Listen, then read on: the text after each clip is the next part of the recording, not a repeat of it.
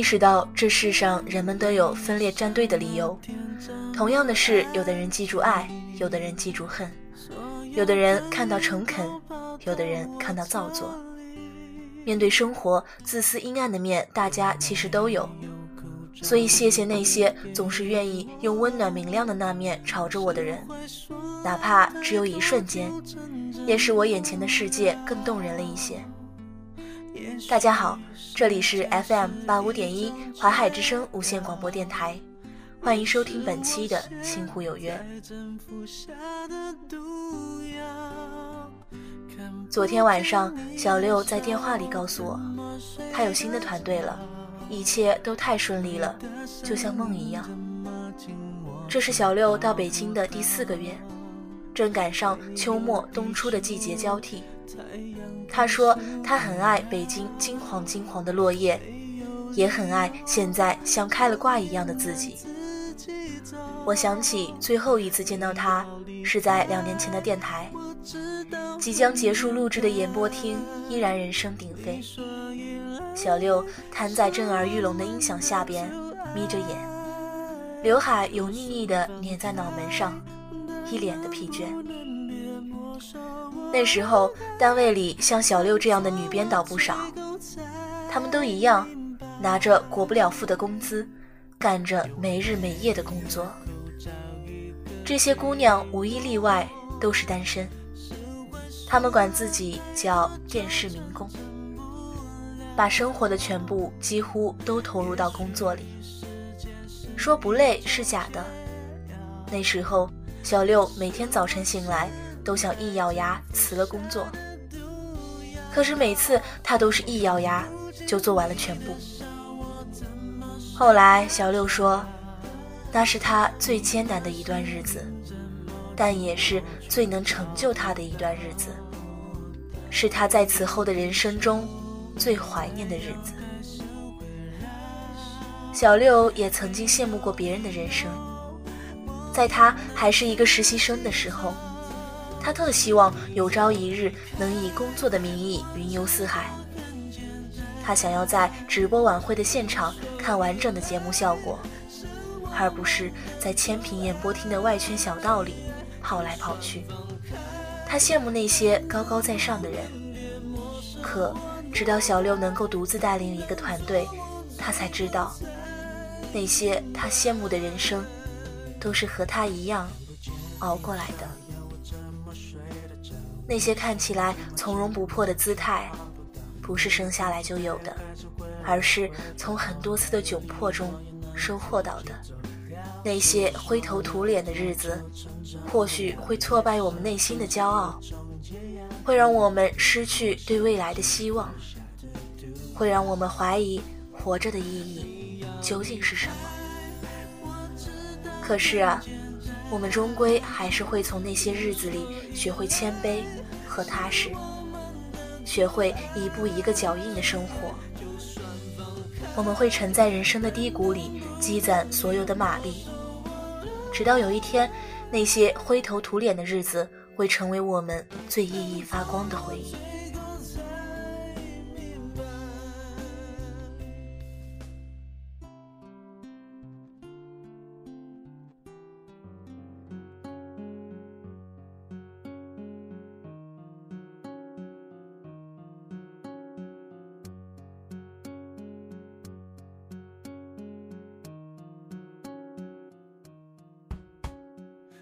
我在云南大理遇见过一个很酷的老板，他有一个漂亮的妻子和一个可爱的孩子，经营着两家很酷的国际青年旅社。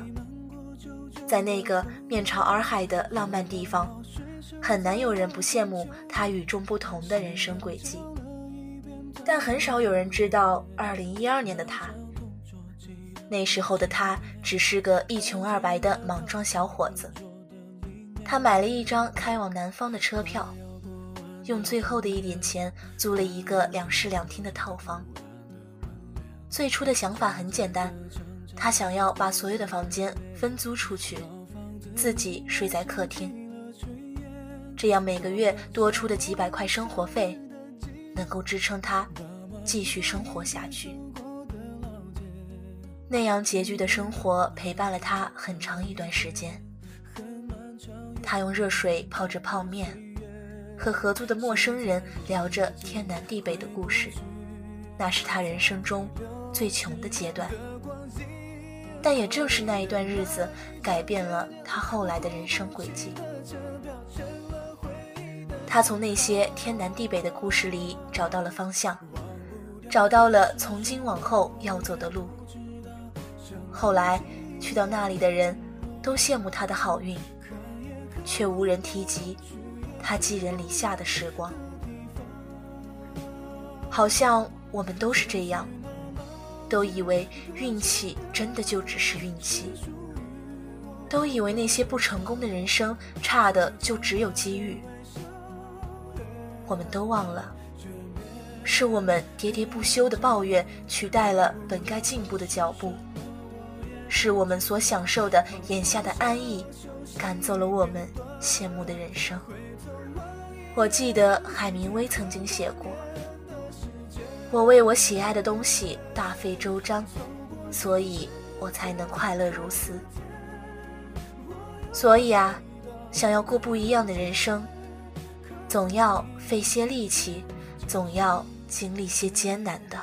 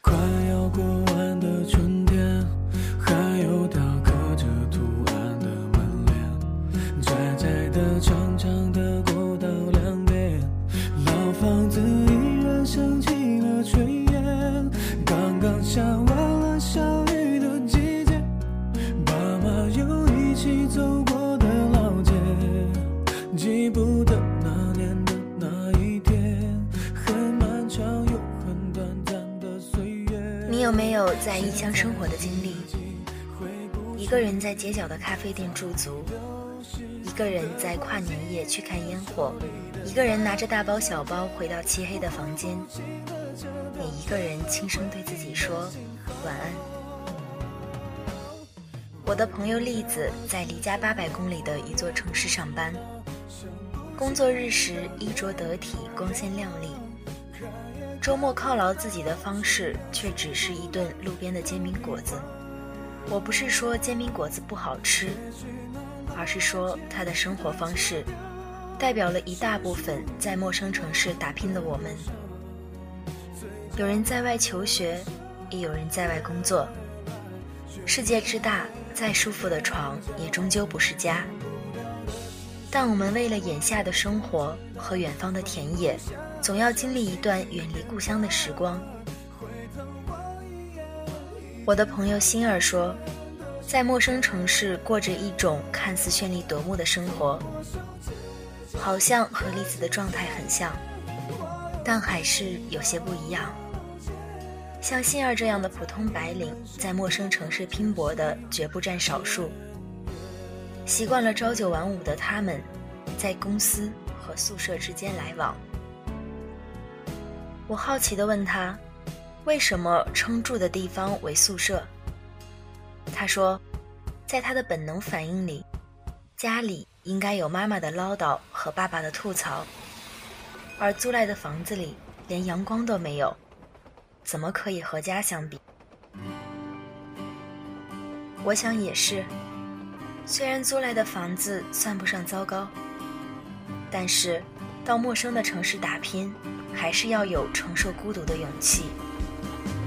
我特别佩服他这种初生牛犊不怕虎的勇气。这种勇气来源于他对当下和未来的笃定。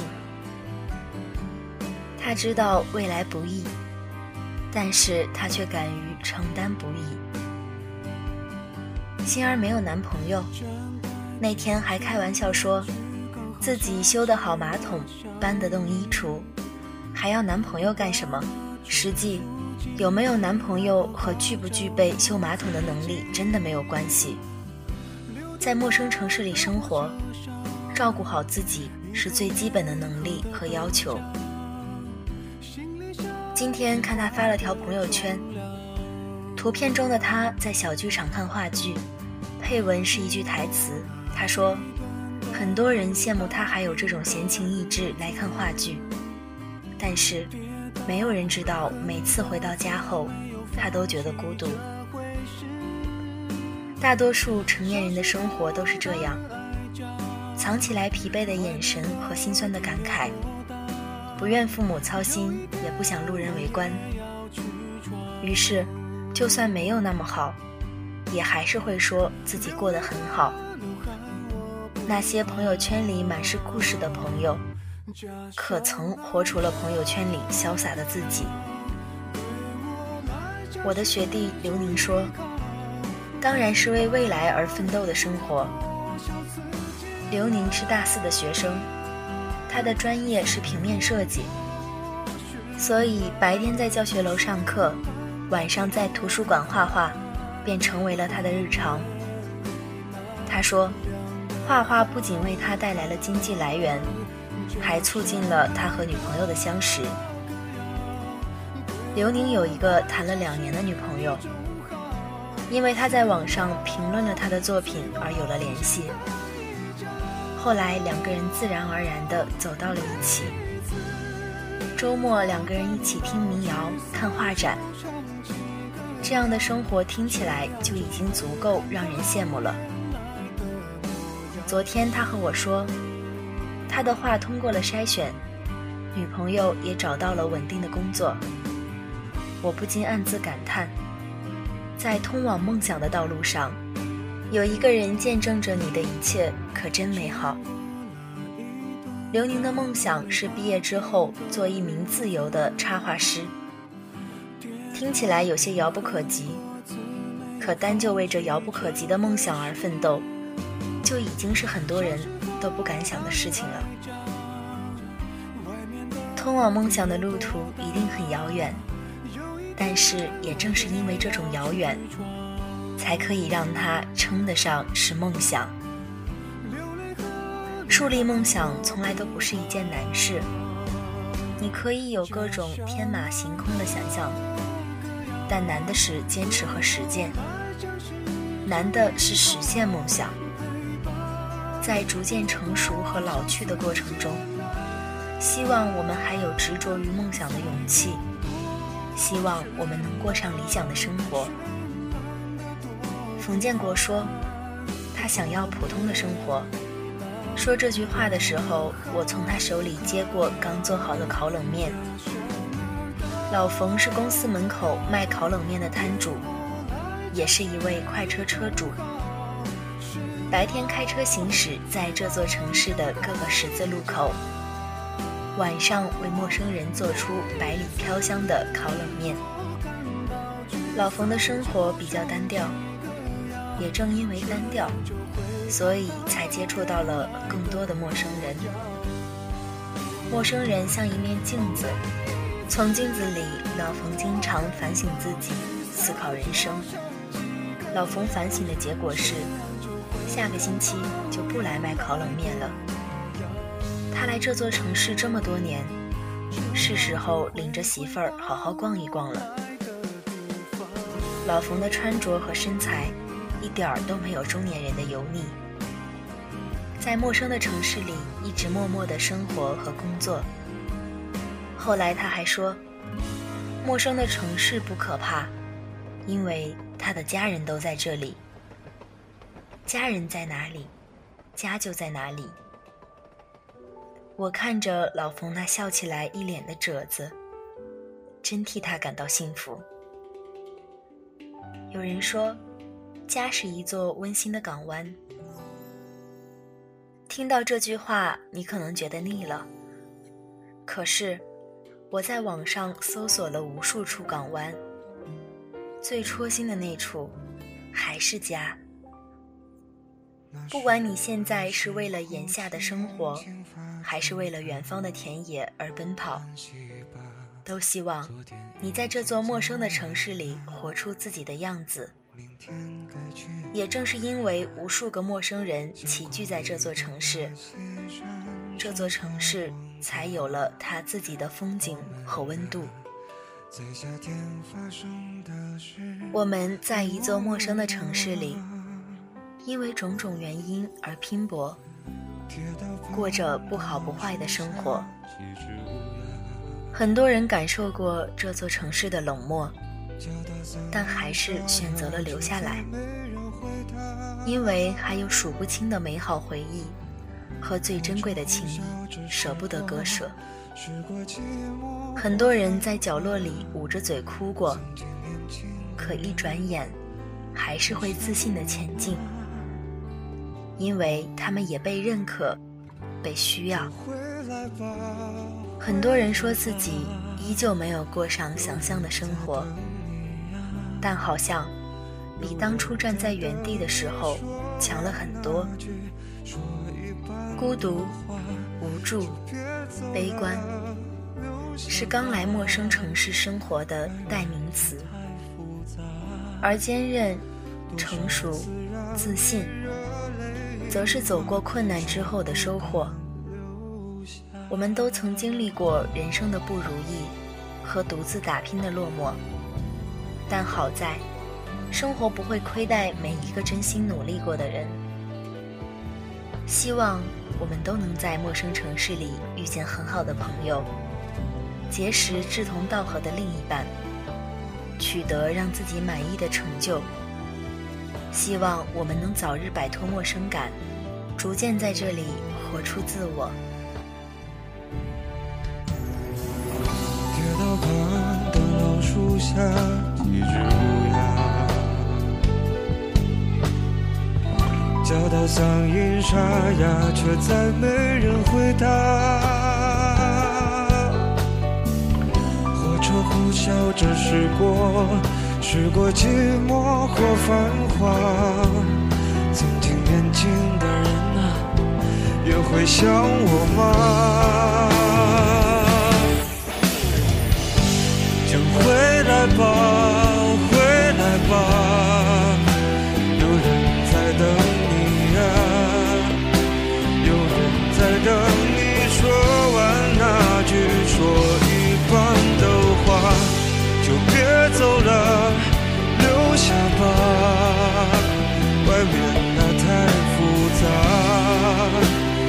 杂，多少次让你热泪盈眶，却不敢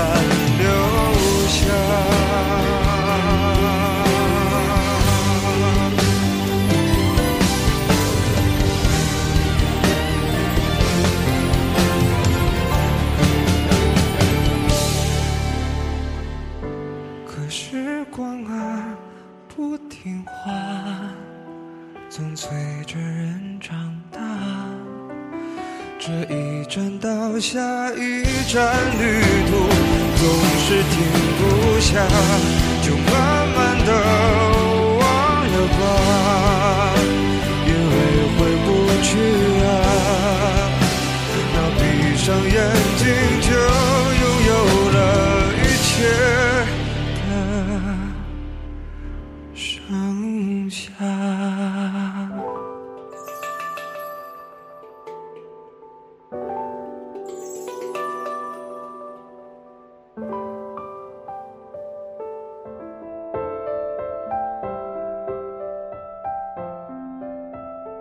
曾经的写信，需要一节精心裁剪的时光，一方素净的桌面和一叠稿纸，还有一颗酝酿成熟的心。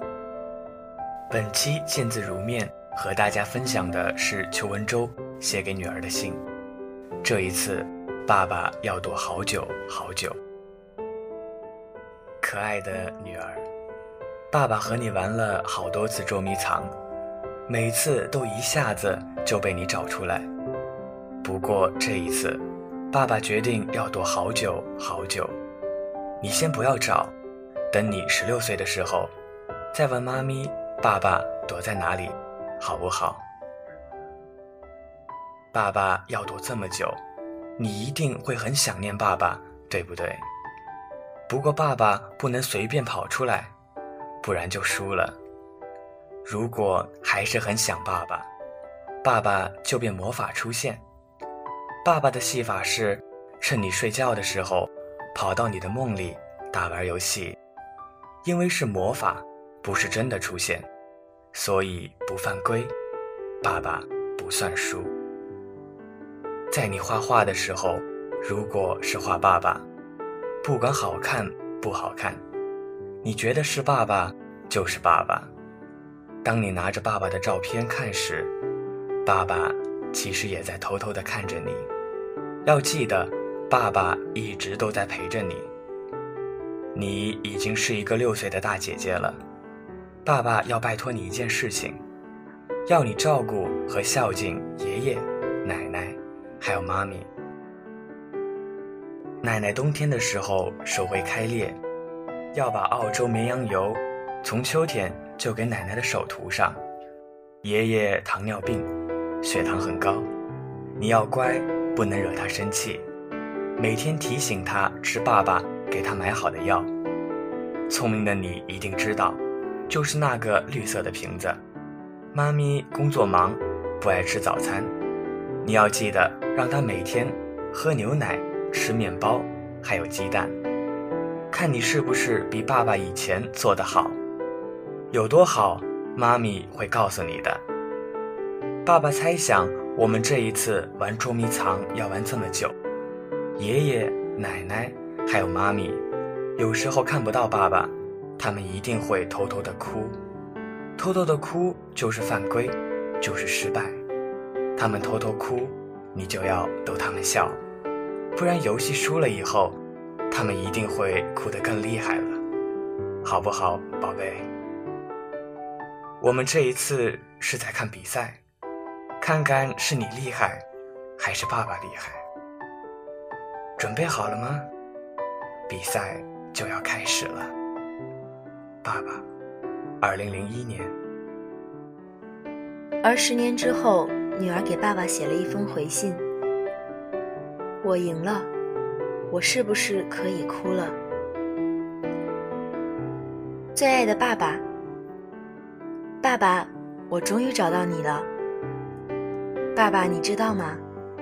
这些年我很厉害。妈咪说：“我做的比爸爸还要好。”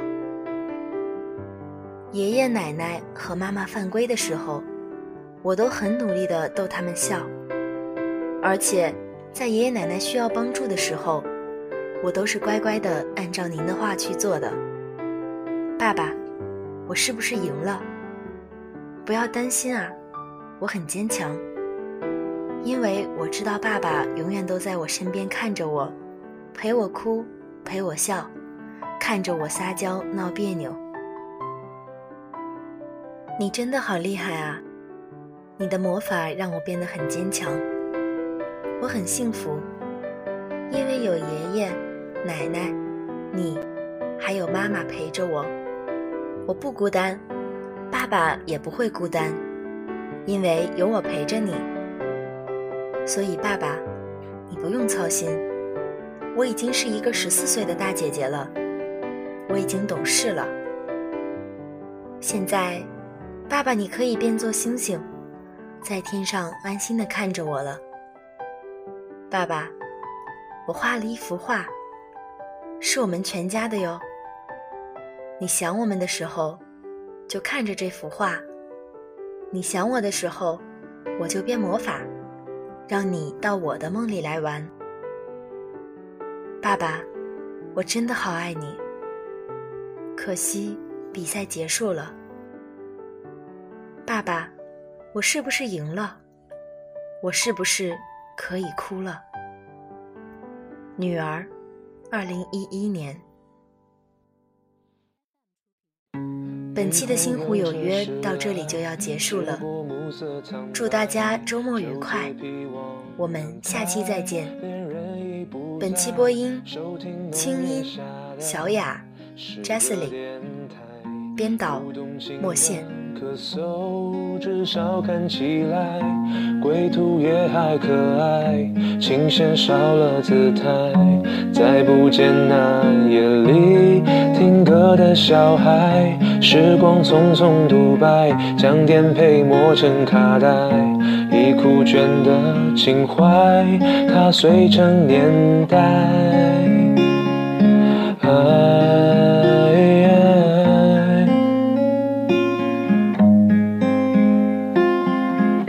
就老去吧，孤独别醒来。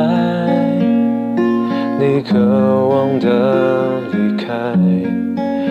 是无处停摆。就歌唱吧，眼睛眯起来，